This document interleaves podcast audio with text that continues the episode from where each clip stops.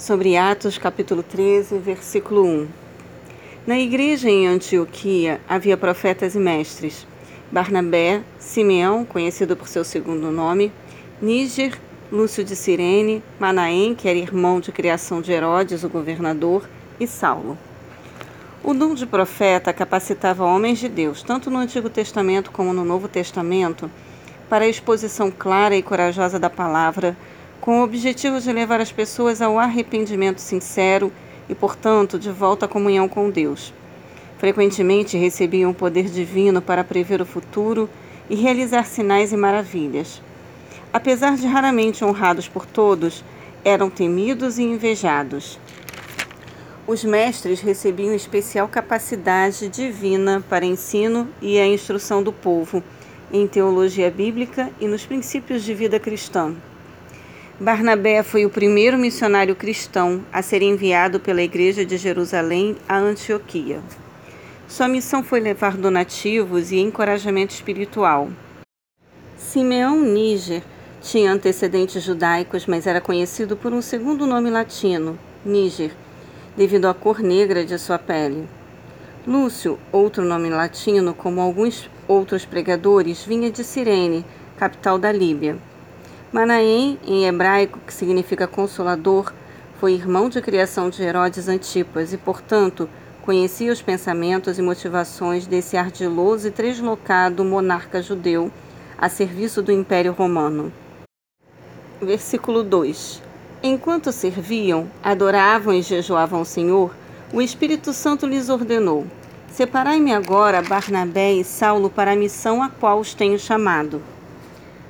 O texto informa que a primeira viagem missionária foi fruto da vontade expressa do Espírito Santo. Enquanto os líderes da igreja em Antioquia serviam, essa expressão no original grego, que significa, em sentido lato, mais do que simplesmente liturgia, e sim qualquer obra humana realizada em nome do Senhor, comunicou-lhes o Espírito, por meio dos profetas, que separassem os mais dedicados e melhor preparados, homens de Deus, para uma missão que o próprio Senhor havia planejado para que os seus servos executassem. Em algumas igrejas e organizações para-eclesiásticas hoje em dia, parece que os irmãos planejam ações ministeriais para que o Senhor as execute. Versículo 3. Diante disso, depois que jejuaram e oraram, lhes impuseram as mãos e os enviaram. A imposição de mãos era um ato cerimonial que indicava o compromisso espiritual e material da Igreja para com a vida dos missionários comissionados e enviados ao campo. Essa designação, comissionamento, era precedida de jejuns e oração. Versículo 4. Dirigidos, portanto, pelo Espírito Santo, desceram a Seleucia e dali navegaram para Chipre. Chipre, cidade natal de Barnabé, grande ilha ao sul da Turquia, na época rica na prospecção e exploração comercial de cobre. No Antigo Testamento era conhecida como Quitim. Versículo 5. Chegando em Salamina, proclamaram a palavra de Deus nas sinagogas judaicas. João Marcos os seguia para auxiliá-los. Os missionários obede obedeceram ao mandado messiânico e ofereceram o evangelho primeiramente aos judeus. Romanos 1,16 João Marcos foi como auxiliar, é, que significa em grego ministro da palavra, como aparece em Lucas 1, 2. Esses auxiliares eram professores, catequistas, autorizados pelos líderes da igreja, que, como Marcos, foram testemunhas oculares dos acontecimentos históricos da vida de Jesus Cristo. Versículo 9. Contudo, Saulo, que traduzido é Paulo, cheio do Espírito Santo, Olhando atentamente para Elimas, o repreendeu, dizendo: O nome Saulo vem da expressão hebraica Shaul, que significa pedido a Deus. Era costume se usar um nome recebido na infância, no caso Saul, de ascendência judaica, e outro atribuído na fase adulta por algum motivo especial. Como Saulo também era cidadão romano, passou a ser chamado de Paulo, um nome, um nome latino de origem grega cujo significado é de baixa estatura ou pequeno. A partir de agora, em Atos, Saulo era chamado por seu segundo nome ou sobrenome, Paulo, especialmente por causa da sua atitude cheia do espírito, corajosa e persuasiva na evangelização do oficial romano e governador de Chipre, Sérgio Paulo. Essas características, bem como a visão e dedicação em pregar o Evangelho para os gentios em todo o mundo, marcaram a vida e o ministério de Paulo até a sua morte. Versículo 10: Tu estás cheio de toda mentira e malignidade, filho do diabo, inimigo de tudo o que é justo. Quando cessarás de perverter os retos caminhos do Senhor? Paulo usa um dos significados do nome de Elimas, que em hebraico pode ser traduzido como sábio, mago ou feiticeiro, para fazer um jogo de palavras com o mesmo nome em aramaico, Bar Jesus. Bar que quer dizer filho de e Jesus que significa Jeová salva. O mesmo nome de Cristo, para enfatizar que ele era a personificação da mentira, pois que se fazendo passar por sábio e filho de Jesus, era na verdade filho do diabo e, portanto, um enganador. Versículo 13. De Pafos, Paulo e seus companheiros navegaram para Perge, que fica na Panfilha. Então João Marcos os deixou ali e regressou a Jerusalém. Perge ficava na costa sul da região que atualmente pertence à Turquia, onde havia alta incidência de malária. Para alguns estudiosos ligados ao Comitê Internacional de Tradução da King James, esse foi o espinho na carne de Paulo. Uma região mais saudável na época encontrava-se em Antioquia da Pisídia, localizada a cerca de mil metros acima do nível do mar. A razão pela qual Marcos deixou a companhia dos missionários e decidiu voltar à igreja em Jerusalém jamais ficou clara, mas desagradou a Paulo. Versículo 15. Logo após a leitura da lei e dos profetas, os administradores da sinagoga mandaram que se lhes fosse feito o seguinte convite: Irmãos, se tendes em vós alguma palavra de encorajamento para o nosso povo, dizei-a. O culto, serviço religioso em uma sinagoga se dividia em algumas partes fundamentais: o Shema, uma espécie de convocação solene do povo à adoração do Senhor. Deuteronômio, capítulo 6, versículo 4. Oração pelo líder, leitura de partes selecionadas do Pentateuco. No Shabá, lia-se também partes dos profetas. Sermão por um membro idôneo da congregação, Lucas 4,16, e ou mestre rabino, visitante. Os administradores ou chefes das sinagogas eram responsáveis pela escolha e convite aos leitores e pregadores, planejamento e organização dos cultos e outros serviços religiosos, manutenção da ordem e reverência. Versículo 22. Depois que tirou o reinado de Saul, deu-lhes Davi como rei, sobre quem testemunhou: Achei Davi, filho de Jessé, homem segundo o meu coração. Ele fa fará tudo conforme a minha vontade. Coincidentemente, o pregador também se chamava Saul e era da tribo de Benjamim. Filipenses 3, versículo 5. Como Davi foi incapaz de cumprir toda a vontade de Deus, o texto refere-se imediatamente à sua descendência, Jesus.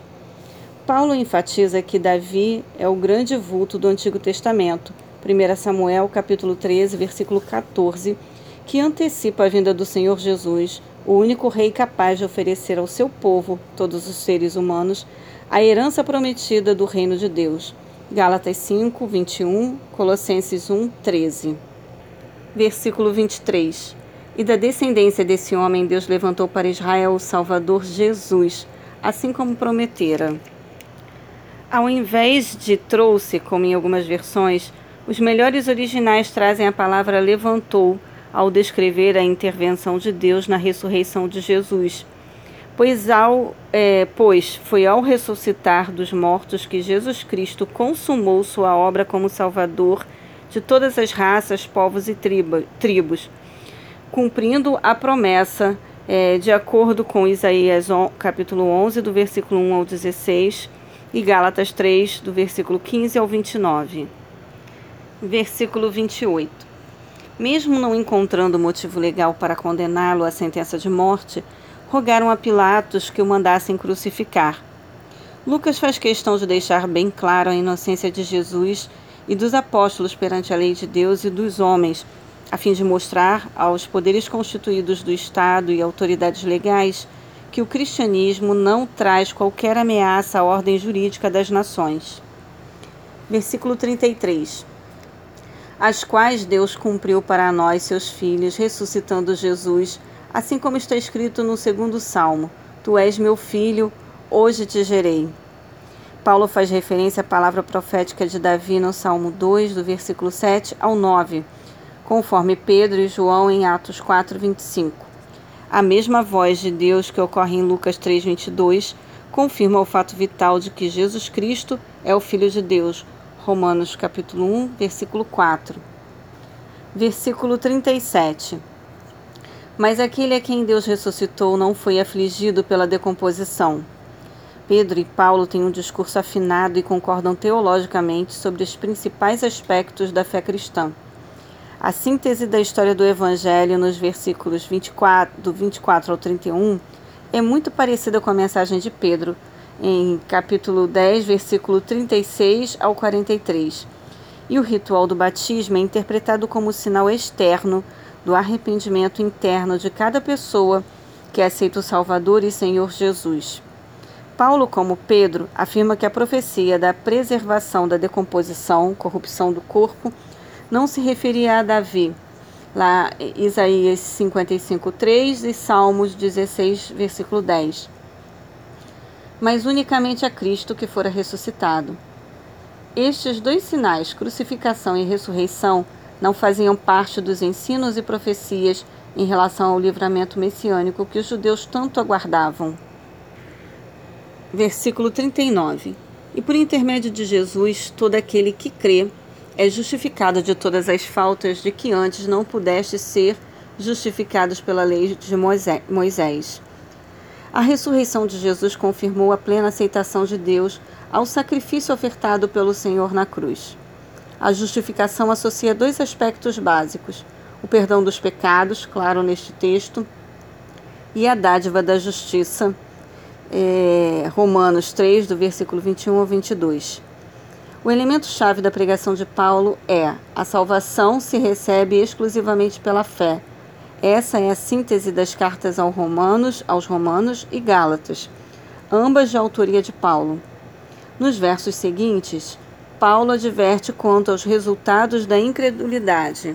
Abacuque, capítulo 1, versículo 5. Versículo 43.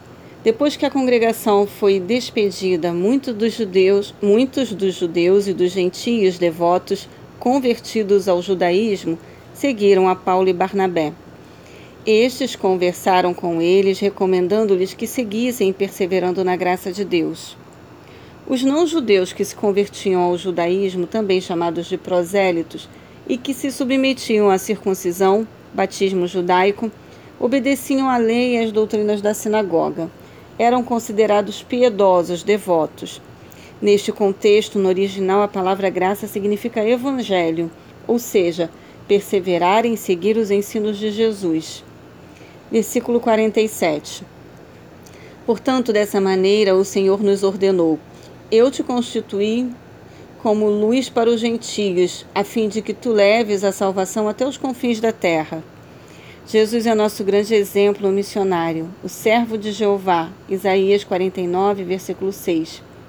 Como missionários de Deus, devemos entregar nossas vidas para que sejam queimadas como velas que iluminam o caminho dos povos. Versículo 48. Ao ouvirem essa declaração, os gentios se alegraram sobremaneira e glorificaram a palavra do Senhor. E todos quantos haviam sido escolhidos para a vida eterna creram de coração. A tradução deste texto corresponde de forma literal aos melhores e mais antigos originais. A eleição ou predestinação à salvação não opera independentemente da fé humana, que deve ser voluntariamente exercida para todos os efeitos. Versículo 51. Estes, contudo, sacudindo contra eles o pó dos seus pés, partiram para Icônio. O ato de sacudir o pó dos pés era uma demonstração de que todo esforço havia sido empreendido para que aquela casa ou povo recebesse com satisfação a salvação e o reino de Deus. Ao mesmo tempo, era uma manifestação de repúdio diante de Deus contra aqueles que haviam rejeitado a palavra de Deus e, a, e causado algum constrangimento ou sofrimento aos servos do Senhor. Lucas 9:5. A cidade de Icônio, hoje Cônia, era uma importante encruzilhada, sendo grande centro agrícola da planície da província da Galácia. Antioquia, Listra e Derbe localizavam-se ao sul desta província e mais tarde seriam também contempladas com a conhecida epístola canônica de Paulo aos Gálatas. Versículo 52. Os discípulos, no entanto, viviam plenos de alegria e do Espírito Santo. O sentido da palavra alegria no original grego tem a ver com um estado de plena satisfação, mesmo em meio às circunstâncias adversas.